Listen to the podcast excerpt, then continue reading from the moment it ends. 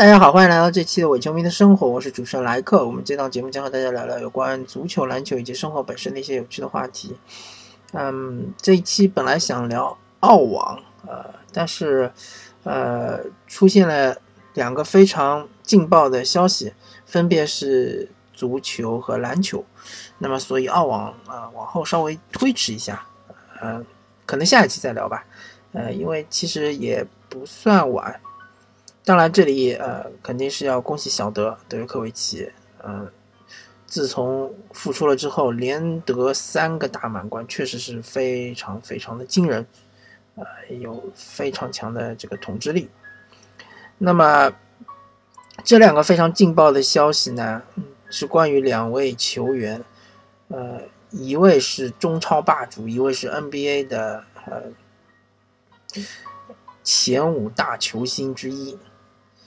那么，我想大家都已经猜到是哪两位了。那么，先聊一聊中超霸主吴磊。呃，我个人是非常喜欢吴磊的，也是非常欣赏吴磊的。呃，同时我也是上港球迷，所以大家也能理解我的心情。呃，吴磊的离开当然是非常的不舍啊，而且，更何况对吧？上港。当年也不是当年吧，就是夺冠之后还信誓旦旦说要拿个亚冠。现在吴磊走了，我觉得 可能性确实是基本上没有了。呃，同时如果想卫冕的话，也是非常非常的困难。那么说吴磊之前呢，呃，我我说吴磊的这个角度可能和大家看到和听到的那些文章或者评论有点不太一样啊。那么说吴磊之前，嗯。我想先聊一个其他的球员，呃，这就是我们大家非常熟悉的姚明。呃，姚明当年是号称是亚洲第一中锋，对吧？那其实奥尼尔退役了之后，姚明可以说是啊整个 NBA 第一中锋。呃，因为像霍华德也好，或者是什么其他的一些中锋，奥登也好，碰到姚明就只有吃瘪，对吧？只有像布泽尔和呃奥库这样的非主流中锋啊，当年是属于非主流中锋，现在是属于现代派的现代篮球的中锋啊，才会就是才会让姚明吃瘪，对吧？因为他们是飘在外面投的，姚明是防不出来，嗯。但是姚明的这个退役其实是令大家非常的惋惜。那么就涉及到两个原因，第一个原因是 NBA 的当时的主帅对于姚明的使用可能不是非常的恰当，或者对于姚明的培养的方向可能呃不是非常的恰当，对吧？啊，这都是有待商榷的，对吧？啊，还有一个原因就是他的负担太过太重。那么这个负担是哪里来的呢？NBA 当然是非常重的负担，对吧？但这没办法，因为你是一位 NBA 球员，你是拿了大合同，对吧？你拿了顶薪，你拿了球队顶薪，你不可能出工不出力，或者你就甚至不出工，对吧？这都是没道理的。那么还有一个负担就是国家队的负担。呃，如果大家不清楚的话，或者一些比较新的球迷。啊，对于姚明可能只是如雷贯耳，但并不知道姚明当时他的经历了什么的话，可以查一下、翻阅一下当时的一些报道。就是说，姚明只要但凡是国家队有比赛，都要回来，对吧？一般都是休赛期，所以他参加了太多的比赛。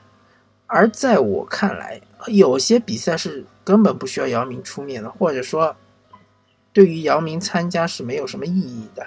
就比如说什么亚运会啊、亚洲杯啊，还有什么斯坦科维奇杯啊，还有一些这杯那杯的这样的这种呃友谊赛，通通需要姚明回来参加。在我看来，篮球界就两个重要的杯赛，一个就是世锦赛，一个就是奥运会，对吧？其其他的都是完全不重要。呃，只需要姚明回来参加一个世锦赛和一个奥运会，甚至于我觉得像，呃，亚洲杯这样的，可能是属于奥运会的预选赛，对吧？你一定要拿到冠军才能，呃，保证晋级这个奥运会。像这种比赛，其实姚明也不用回来，因为当时中国队并不弱，对吧？还有王治郅，对吧？中锋位置上还有巴特尔，后面还有唐振东，对吧？还有易建联这样的球员。就算中国队不能拿到亚洲杯冠军，中国队去参加呃落选赛，我觉得姚明如果呢，如果是参加落选赛，我当然支持姚明回来。在这种情况下，只要姚明回来，中国队是稳稳的可以进入奥运会的，对吧？我觉得没什么问题。所以说呢，中国国家队是过度的使用了姚明。那么我们反过来说吴磊，吴磊这一次为什么会受伤呢？我想大家都已经很清楚了，对吧？之前我认为，呃，对于吴磊的使用是国家队对于俱乐部的不负责任，对吧？对于上港队的不负责任，对于球员的不负责任。现在既然吴磊已经离开了上港队，对吧？那么对上港队来说，他其实没什么损失的；而对于球员来说，他其实损失非常大的。大家想象一下。吴磊虽然归为贵为中超金靴、中超足球先生，对吧？中中国足球先生，但是他的能力真的已经达到了西班牙人对主力轮换的这样一个水平了吗？我其实本人是持怀疑态度的。虽然说我是吴磊的铁杆球迷，对吧？我非常欣赏吴磊，我也觉得吴磊能力很强。但是大家不要忘记了，当初徐根宝曾经说过一句话。说国内的球员，包括那些国脚，他其实真正的水平只不过是能在七乙 B 踢上主力而已，而很多的一些国脚级的球员，甚至在西乙 B 都踢不了主力。那么西班牙人是一支西甲球队，对吧？西甲和西乙 B 其实中间差了两个档次，所以吴磊去到西班牙人。他如果要争取一个主力轮换的席位，所谓主力轮换，就是说，希望他一个赛季能出场十场以上，对吧？这十场比赛，希望场均上场时间能达到六十分钟左右，或者退而求其次，能够达到四十分钟左右，对吧？那么就是，呃，四百分钟的这样一个上场时间，能达到这种水平，他是需要。非常大的努力，对吧？他努力包括但不限于一个生活的生活方式的适应，对吧？要适应西班牙的生活方式，那和上海是完全不一样的。特别是西班牙人加泰罗尼亚这个地方，我没去过，对吧？啊，但是肯定这个生活方式，包括饮食方面和上海是完全不一样的，对吧？要适应语言吧，对吧？你不可能在俱乐部。说英语吧，我相信像西班牙，呃，足球俱乐部队，对吧？一般里面可能肯定是说西班牙语，对吧？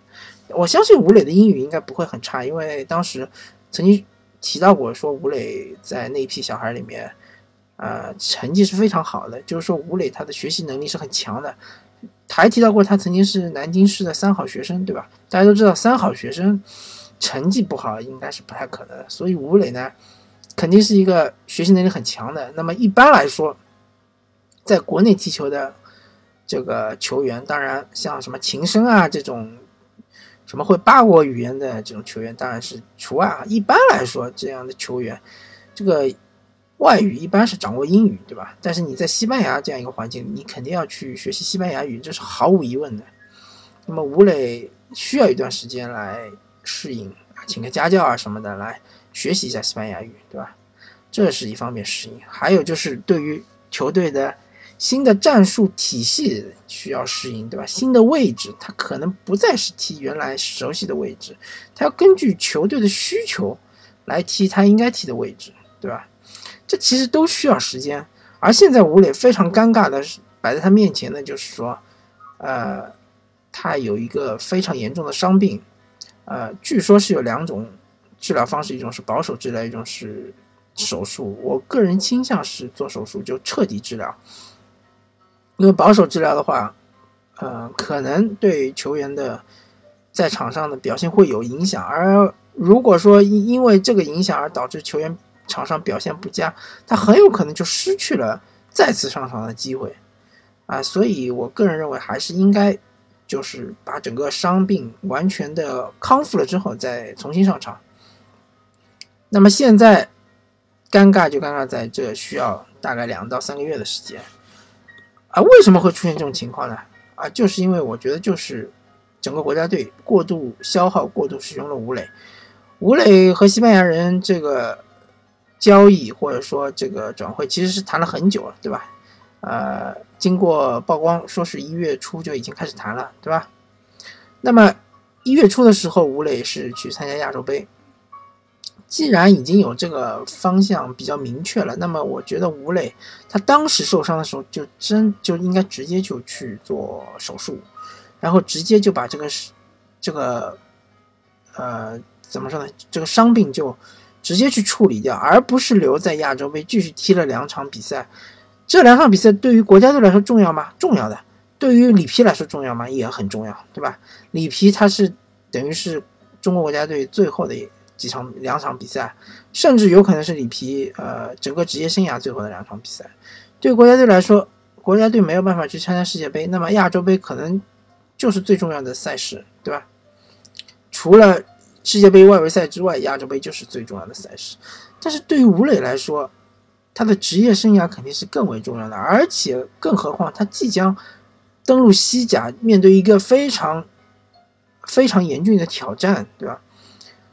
嗯，去争取一个非常呃难的、非常艰难的一个席位，对吧？所以说，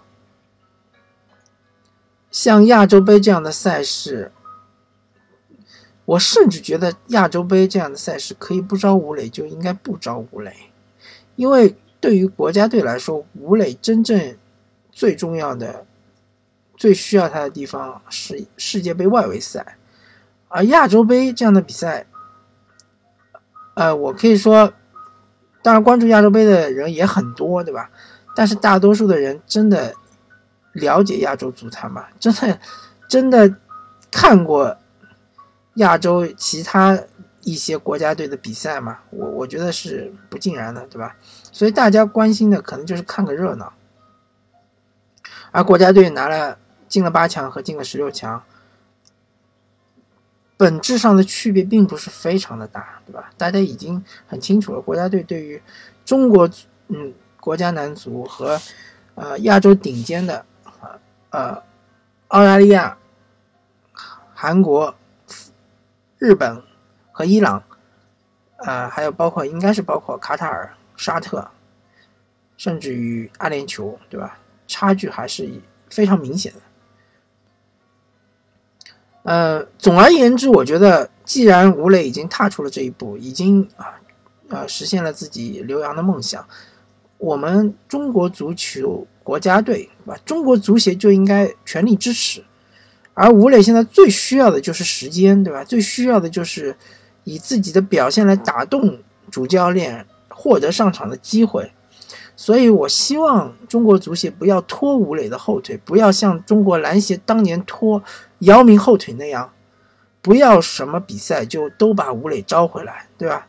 大家看一看韩国队，其实这个亚洲杯把孙兴民招回来是非常失败的一一个行为。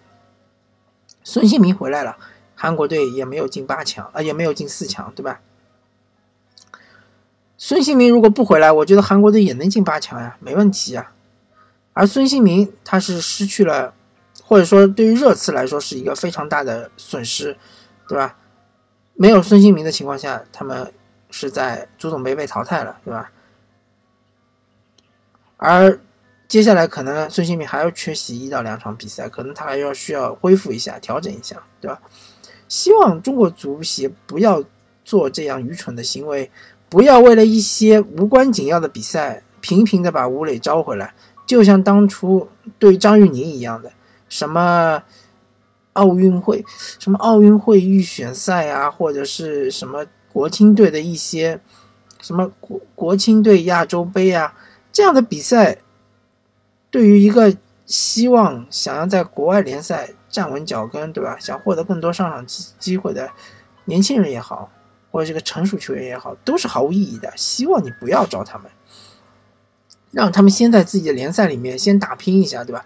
先让吴磊尝试一下，先让他尽全力去争取这个席位，争取一个主力轮换的席位。如果说失败了，他也问心无愧，对吧？他也嗯毫无遗憾，如果真的失败了，我们球迷也也敬佩吴磊的这种呃勇气，对吧？你也可以回来，回到上港，回来之后，你国家队想招你就招，对吧？但是还是希望当他在呃五大联赛效力的时候，尽量不要招吴磊。甚至我包我我都觉得，如果你是世界杯外围赛的一个预选赛阶段，你都不要招吴磊，等到你能进十二强赛，你再把他招回来。如果你进不了十二强赛，你就算了，对吧？吴磊已经将近快二十八岁，他真的没有那么多时间消耗在这个往返的飞机上，对吧？消耗在你陪国家队这些，啊，我认为并不出色的队员。陪你们，嗯，怎么说呢？陪你们去打那些毫无意义的热身赛，去什么磨合阵容？我觉得，如果你真的是一个球星级的级别的球员，根本不需要磨合，对吧？你只需要有一有那么啊一两天的时间，就很快就能够和你的队友磨合成功。如果你本身没有实力的话，你再磨合也没有用，对吧？那么这是我我谈的吴磊的现在这个留洋的这样一个劲爆的消息啊！不管怎么说，我还是祝福吴磊，对吧？同样，我还要祝福上港队，希望上港队能够在缺缺少吴磊的情况下，内部挖潜，比如什么李胜龙之类的，或者吕文君啊，对吧？能够嗯。尽量弥补吴磊缺席的损失，呃，当然很难，但是希望呃佩雷拉能够变魔术吧。那么我们谈另外一位球员，那就是浓眉哥，对吧？安东尼戴维斯，呃，如雷贯耳的 AD。安东尼戴维斯呢，呃，刚刚宣布了爆出，说和已经和呃鹈鹕队摊牌，说是不会留在鹈鹕队。啊，或者说是不会和鹈鹕队续约。那么，对于针对他本人的这种行为呢，我个人觉得是比较厚道的。哎，其实大家可以，呃，比较一下两种呃球员的这个行为。一种球员就是在他呃合同就是合同年并不和球队续约，但是呢，也没有说。呃，一定会，呃，自由身离开，对吧？就那么拖拖拖拖拖，一直拖到夏天，对吧？嗯，跳出合同，然后去签约了其他的球队。还有一种球员就是，呃，并没有到合同年，啊，可能合同还有一年到两年，呃，但是就和球队摊牌说，我不愿意再留在球队了，请你把我交易走。如果你不把我交易走，那我之后也不会给你续约，对吧？那这两种情况，我个人是更倾向于后一种情况，因为前一种情况其实就是对于俱乐部来说，对于啊球队来说是竹篮打水一场空，是什么都不会得到的。那么前一种情况的典型代表就是 KD 凯文杜兰特，还有就是当年的德怀特霍华德，对吧？当年。魔术队甚至为了霍华德，已经把他们的教练也炒了，对吧？大翻盖底也炒了，但霍华德还是没有留下来。那么 KD，呃，这个故事我就不和大家再赘述了嘛，大家都已经清楚了，啊，大多数人都已经知道。如果实在不知道的话，可以自行搜索一下。而后一种情况就是最近经常大家。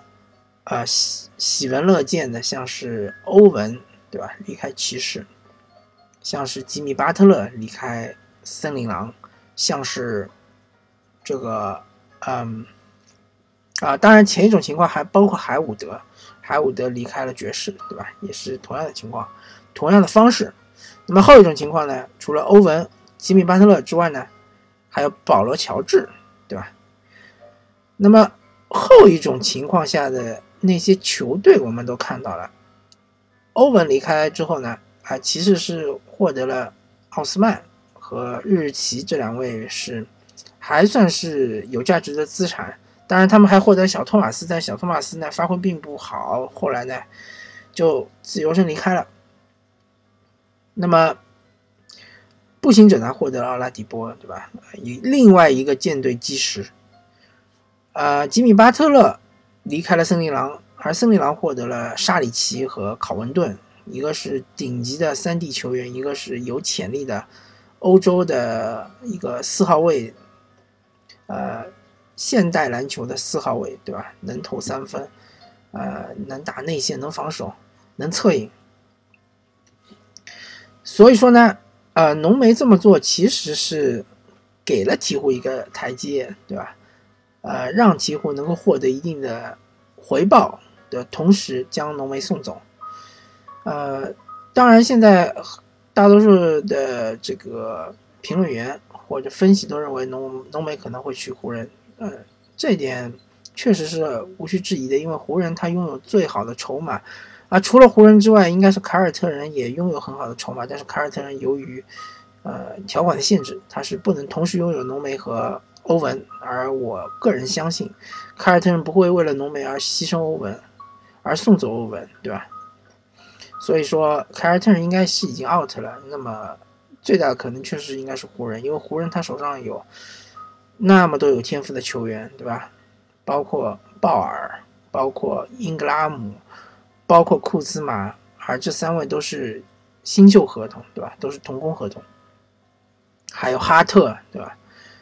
呃，这几位是将来我看是潜力都是非常无穷的，呃，很有可能从中会出会出来一个超级巨星。那么，嗯，可能湖人队会为了浓眉就 all in，对吧？然后全部都嗯，将他们所有的潜力球星都送去鹈鹕队。然后把安东尼戴维斯换来，嗯，当然这样做的话，其实呃湖人队对于他的化学反应来说，可能需要一定的时间来重新形成，对吧？呃，勒布朗詹姆斯可能是快要复出快回来了，那么隆多应该已经回来了，对吧？呃，还有这个斯蒂文斯，对吧？还有就是几位内线球员。那么如果这样做的话，那么他们只有波普，对吧？还是在后卫线，呃，还能起到一定的作用。也许会吃进一些呃底薪球员来充实一下阵容，但这一套阵容呢，目前来看还是无法撼动呃勇士，甚至我觉得也是无法撼动火箭这样的强队啊，包括雷霆啊。但是如果浓眉去了湖人之后呢，啊。下个休赛期将是一个非常关键的时期，那么很有可能啊，卡瓦伊·莱昂纳德会去，或者是呃会吸引克莱·汤普森去，对吧？当然，浓眉去湖人也是呃有阻碍的，一个阻碍就是鹈鹕是不是愿意接收呃这些年轻队员，对吧？给他们一一定的时间让他们成长，而这些年轻队员是不是愿意在鹈鹕？呃，签一份长约，对吧？那如果说他们要签一份长约的话，那么鹈鹕需要处理一些资产，像他们的朱霍勒迪这样的球员，还有安东啊，安东尼摩尔，对吧？还有是呃所罗门希尔这样的球员，他呃有大合同的，一般都要想办法处理掉，对吧？而像是米罗蒂奇和这个兰德尔，那么下个赛季呢，很有可能就不会续约，嗯，彻底重建，对吧？那个，当然，嗯，还有一个阻碍就是浓眉愿不愿意活在呃勒布朗詹姆斯阴影之下啊？我说的阴影可能是打引号的阴影，就像我之前有过一期节目，就专门阐述和勒布朗詹姆斯打球。其实是不太容易的，并不太像大家想象中那样，呃，好像是，就是嗯，只需要做终结那一下，对吧？好像接到勒布朗詹姆斯的传球就只需要扣篮，只需要扣篮，对吧？啊，其实并不是那么容易，特别是如果你是一位超级巨星，你是位顶级巨星，你是一位联盟前五的球员，对吧？你去了勒布朗詹姆斯的球队，就注定你不是球队老大。你不是球队老大呢，你注定就会损失你的一定的曝光量，对吧？损失你的一定的人气，对吧？